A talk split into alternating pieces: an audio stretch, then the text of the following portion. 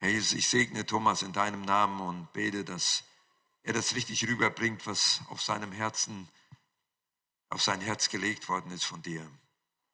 Ich segne Thomas, ich segne das Wort, was er uns weitergibt. Amen. Gnade sei mit euch und Friede. Als ich die Kinder heute hier sitzen sehen habe und auch die Einschulungssegnung, äh, ähm, da habe ich mir so gedacht, das passt zu dem heutigen Thema. Kind sein. Und wie bin ich darauf gekommen? Ich hatte letzte Woche ein Gespräch mit einer Frau. Und wir unterhielten uns und ähm, wir sprachen über Glauben. Und sie sagte, ich glaube auch, aber anders als ihr. Da habe ich so gefragt, na, wie, wie glaubst du denn? Ich glaube an Gott. Und dann habe ich so äh, versucht, wie man das so macht. Ja, hast du denn jemals deine Schuld bekannt und Jesus in dein Herz eingeladen? Und so ein bisschen noch mehr geredet. Und ähm, sie sagte, nee. Und dann, äh, ich war ein bisschen zu pushy. Ich habe so ihre Hand genommen und ihr sagt, ja, willst du es jetzt machen? Sie sagt, nee.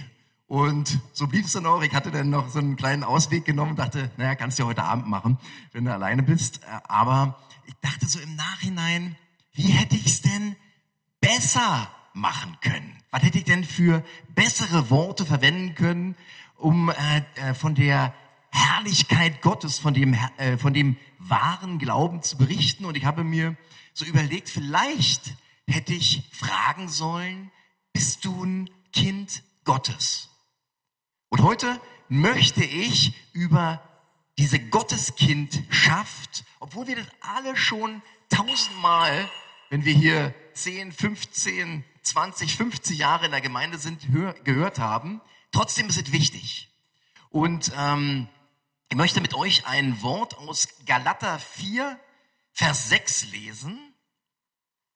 Da steht, weil ihr nun Söhne seid und Töchter, aber Söhne steht nun mal da, gab Gott euch den Geist seines Sohnes ins Herz, der aber Vater in uns ruft. Du bist also nicht länger ein Sklave, sondern Sohn oder auch Tochter. Und wenn du Sohn bist, dann hat Gott dich zum Erben gemacht. Und ich möchte diese Predigt in drei Teile aufteilen. Zum ersten, wie wird man Gottes Kind? Als zweites, wie ist man ein Gotteskind, so dieses Sein? Und als drittes, wie werde ich als Kind Gottes reifer? Und also zum ersten, wie man Gottes Kind wird, da, wie wird man Kind, frage ich mal.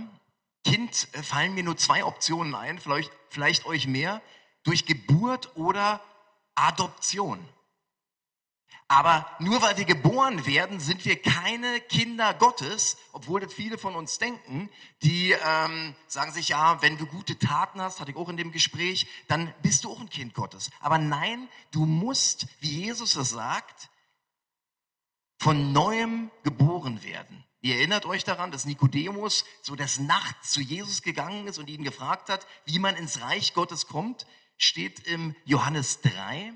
Und Jesus macht es nicht so einfach. Der sagt, wahrlich, wahrlich, ich sage dir, es sei denn, dass jemand von neuem geboren werde, so kann er das Reich Gottes nicht sehen. Er muss also von neuem geboren werden. Und wie passiert es? Viele sagen ja, ich habe Jesus angenommen. Andere sagen, das ist äh, falsch zu sagen. Man soll sagen, ich habe auf das Rufen Jesu reagiert. Ich habe mich finden lassen. Und wir alle wissen ja, dass Gott uns ruft, dass Gott will, dass alle Menschen errettet werden. Und alle hören auf die eine oder andere Art dieses Rufen. Und ähm, wir dürfen darauf reagieren. Und im Johannes 1,12, da steht, wie viele ihn aber aufnahmen, denen gab er Macht, Gottes Kinder zu werden, denen, die an seinen Namen glauben. Und diese Bibelstelle, die erklärt, wie man ein Kind Gottes wird. Wir dürfen Jesus im Glauben annehmen. Und was sollen wir über Jesus glauben?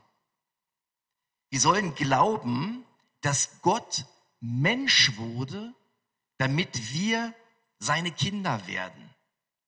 Wir sollen glauben, dass Gott Mensch wurde, dass wir seine Kinder werden. Wir sollen glauben, dass Jesus durch die Jungfrau Maria, durch die Kraft des Heiligen Geistes geboren wurde, dass er unser Erlöser wurde, dass er an unserer Stadt für uns starb am Kreuz auf Golgatha. Und wir dürfen glauben, dass durch seinen Tod und durch seine Auferstehung wir gerettet wurden, gerechtfertigt wurden. Wir dürfen glauben, dass wir eine neue Schöpfung sind, dass wir ein neuer Mensch sind und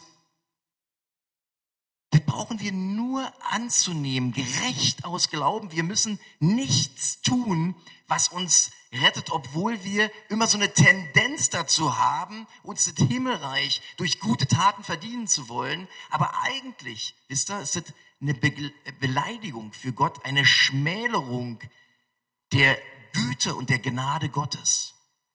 Sein Werk für uns ist perfekt und ausreichend zur Erlangung der Gotteskindschaft. Gerecht aus Glauben, so werden wir ein Gotteskind. Der zweite Punkt, wie ist man dieses Sein eines Gotteskindes? Karl Marx und Friedrich Engels, die haben mal so einen Satz geprägt, den mussten wir in der Schule lernen, äh, aus dem dialektischen Materialismus, dass das Sein das Bewusstsein prägt. Gab andere Ansätze, aber Marx sagte, das Sein, also so wie du bist, daraus entwickelt sich dein Bewusstsein. Und wenn du weißt, wenn du weißt, dass du ein Kind Gottes bist, dann sollst du auch so leben. Dann sollst du auch so ein Bewusstsein haben. Und du weißt genau, ob du ein Kind Gottes bist oder ob du es nicht bist. Du weißt, ob du deine Frau liebst, du weißt, ob du schwimmen kannst, du weißt, dass du Kind von Eltern bist. Du hast dieses Wissen und daraus sollst du auch dieses Denken, dieses Bewusstsein entwickeln. Und wie ist ein Kind? Als wir die heute Morgen hier sitzen sehen haben, so diese Kleinen, die haben so bestimmte Eigenschaften. Mir sind so ein paar eingefallen, die ich mit euch teilen möchte. Erstens, so ein Kind vertraut. Vertraut seinen Eltern. Ich habe mein, also ich rede jetzt immer so von normalen äh, Settings, gibt bestimmt auch andere, aber so normales Kind vertraut seinen Eltern. Zweifelt nicht daran, was die Eltern sagen. Wenn mein Vater zu mir gesagt hat, ähm, heute Abend gibt's was zu essen, dann habe ich ihm das geglaubt.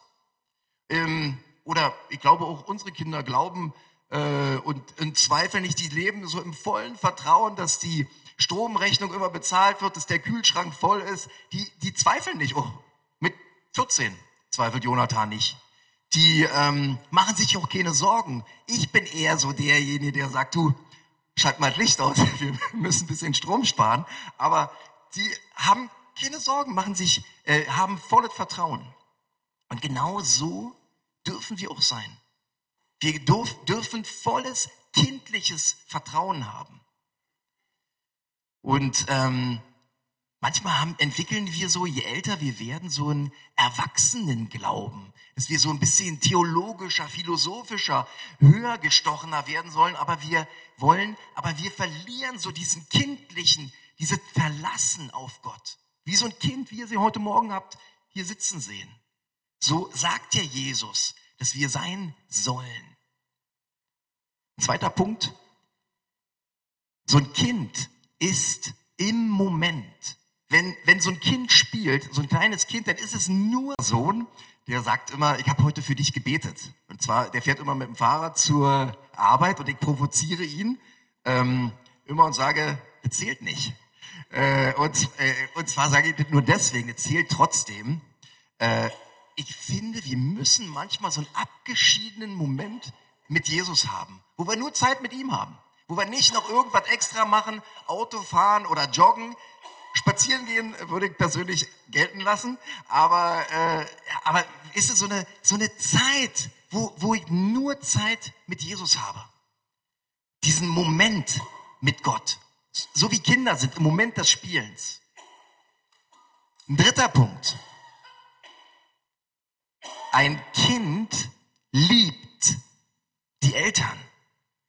Ich habe manchmal gehört von Familien, wo die Familien ganz schlecht sind, ganz schlimm sind und trotzdem lieben die Kinder ihre Eltern ganz besonders doll. Und wir sollen Jesus lieben, wir sollen Gott lieben, wir wollen, wisst ihr, Kindern ist oftmals die Zeit, die man mit denen verbringt, viel wichtiger als Geschenke, die man ihnen schenkt. Wie, ähm, Kinder wollen Zeit haben und wir dürfen und sollen Zeit mit Gott verbringen. Das ist so ein Attribut eines Kindes. Die vierte Sache. Ein Kind hat keine falsche Scham beim Bitten. Wisst ihr, eigentlich hat ein Kind, äh, stellt euch mal so eine hochgestellte Persönlichkeit vor. Ich weiß jetzt nicht, äh, Joe Biden passt nicht, aber vielleicht Obama. Als der noch ähm, so zwei kleine Töchter hatte, seine zwei kleinen Töchter, und er nach einem anstrengenden Tag nach Hause gekommen ist, dann wird Michelle, wenn die gekommen wäre, die hätte wahrscheinlich nicht so einen Zugang zu ihm gehabt, aber seine kleinen Töchter, die haben Zugang. Und genau so haben wir immer Zugang zu Gott, zu unserem Gott. Wir dürfen, sagt Jesus, aber lieber Vater sagen. Und ich möchte mal einen provokanten Satz sagen. Die Art, wie du bittest, die Art, wie oft du bittest, zeigt was über das Verhältnis, welches du zu Gott hast. Es gibt ja diesen Satz, im Schützengraben gibt es keine Atheisten. Und ähm, Wisst ihr, wenn was Schlechtes im Leben passiert, dann sind wir, gibt es keine Atheisten, dann sind die alle dabei und jeder betet zu Gott und das ist auch gut.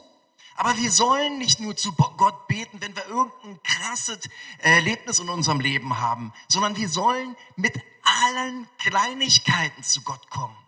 Im Petrus, 1. Petrus 5, 7 steht, werfet alle eure Sorgen auf ihn, denn er kümmert sich um alles, was euch betrifft. Und denkt an dieses Gleichnis vom ungerechten Richter, was im Lukas 18 steht. Ich lese es euch vor, weil ich es so toll finde. Er sagte ihnen aber auch ein Gleichnis, um ihnen zu zeigen, dass es nötig ist, alle Zeit zu beten und nicht nachlässig zu werden. Und er sprach, es war ein Richter in einer Stadt, der Gott nicht fürchtete und sich vor keinem Menschen scheute. Es war aber eine Witwe in jener Stadt, sie kam zu ihm und sprach, schaffe mir Recht gegenüber meinem Widersacher.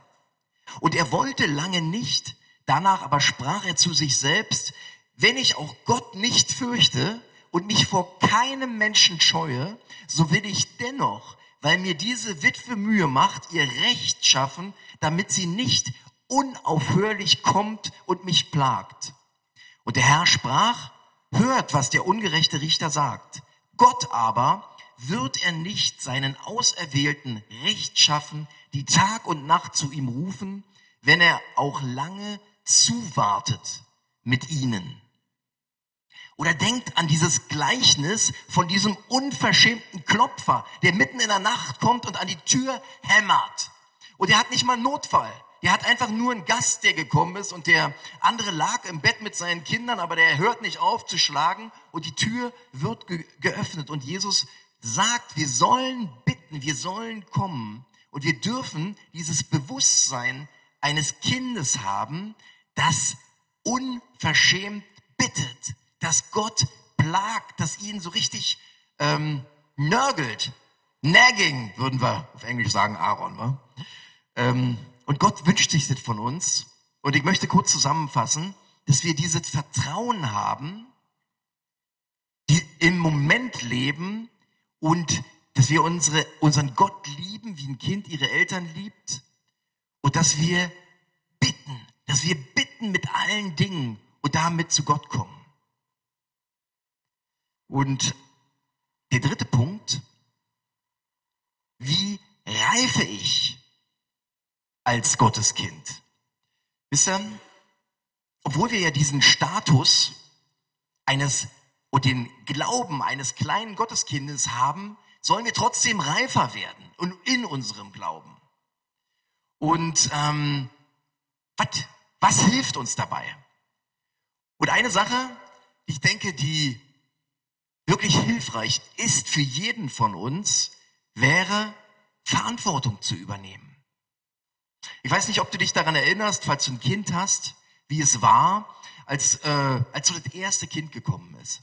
Unser ältester Sohn, der auf dem Fahrrad immer für mich betet, der, äh, seine Frau Sarah, ist eine Woche über dem Termin. Und gestern habe ich ihn gefragt, und freust du dich? Da sagt er, I'm ready. Aber, aber eigentlich ist man immer so ein bisschen, ah, wie wird's werden? Und, ähm, aber wenn du diese Verantwortung übernimmst, dann wird es Gott segnen. Gott wird dich segnen. Und wisst ihr, für mich, jetzt hier vorne zu stehen, ist ja auch eine Verantwortung zu übernehmen. Und das ist, das treibt dich auf die Knie, so eine Predigt zu halten. Das ist nicht so einfach. Das stellt, man stellt sich ja hier nicht vorne hin und äh, fängt an äh, zu predigen, weil man will ja, man braucht Gott. Ich brauche Gott und hoffe, dass er durch mich zu euch spricht. Und ich kann es nicht aus meiner Kraft. Ich brauche Gott dafür. Aber wenn ihr Verantwortung übernehmt, dass ich habe vorhin so einen kleinen äh, Gebetsspaziergang nochmal dafür gemacht.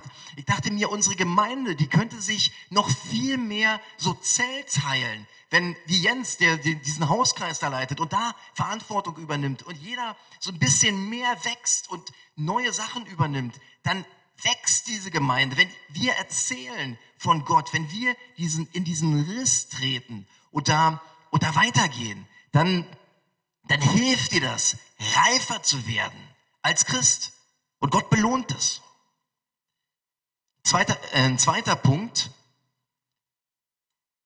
Leben mit dem Heiligen Geist.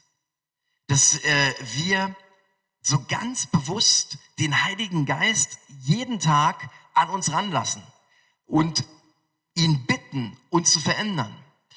Paul hatte am äh, Dienstag äh, gesagt, und das stimmt absolut, dass wir, hat er heute Morgen auch nochmal im Gebet gesagt, dass wir manchmal komische Typen sind. Ich bin ein komischer Typ. Wir, wir, wirklich, äh, ich mag es ja nicht so immer äh, schlecht äh, zu reden, aber ich habe so bei mir auch festgestellt, manchmal kommen komische Charaktereigenschaften äh, zum Vorschein.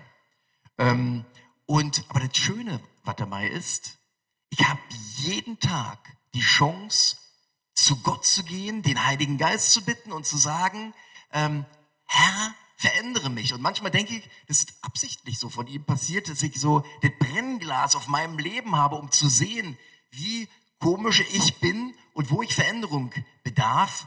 Und wenn wir eben über das Vater unser gesprochen haben, wir, wir können jeden Tag dieses Vater unser beten und da drin ist ja das, vergib mir, ich mache das persönlich dann. Ich, ich, ich bete dann, vergib mir meine Schuld, so ganz bewusst. Und auch, dass ich auch dem Nächsten vergebe. Aber ich kann bitten, vergib mir meine Schuld. Vierter äh, Punkt, dass wir uns mit dem Wort Gottes auseinandersetzen. Dass wir das Wort Gottes lesen ich finde zum Beispiel die Paulusbriefe sind so eine richtig coole Persönlichkeitsentwicklung. Wenn man die sich so durchliest, da, da wird man, da liest man, wie man ein reiferer Mensch wird, die Frucht des Geistes. Und wir sollen wirklich alles in unserem Leben dran setzen, besserer Mensch zu werden. Aber wenn es uns dann gelingt, dann ist es nicht unsere Kraft, Gnade Gottes. Aber trotzdem sollen wir es mit aller Kraft versuchen. Und ich habe letztens eine coole Definition von Demut gehört. Und zwar, Demut ist nicht höher von dir zu denken, als du bist. Ein weiterer Punkt ist, dass du dich mit reifen Christen, mit reifen Menschen umgibst, dich von ihnen inspirieren lässt und darauf achtest, was du hörst, was in dein Herz kommt und dass du eine Inspiration für andere bist. Und letzter Punkt, lies Bücher. Und zwar nicht unbedingt so eine modernen Bücher, sondern Bücher, die 100 Jahre oder älter sind. Zum Beispiel C.S. Lewis oder Chesterton oder lies Biografien. Ich habe jetzt im Urlaub die Biografie von Luther gelesen und jetzt lese ich gerade Bonhoeffer. Das ist richtig interessant und bildend. Lies alte Bücher. Natürlich in erster Linie die Bibel, aber habe ich schon davor gesagt. Ich fasse zusammen. Wir sind ein Kind Gottes und du weißt, ob du ein Kind Gottes bist. Und wenn heute der Tag ist, wo du sagst, ich bin mir nicht sicher, dann möchte ich deine Hand nehmen und dir sagen, es kann heute der Tag werden, wo du ein Gotteskind werden könntest. Lebe in diesem Bewusstsein eines Gotteskindes. Zeigt sich unter anderem in deinem Bitten. Werde reif, übernimm Verantwortung und lerne Gott durch sein Wort im Gebet jeden Tag besser kennen. Amen.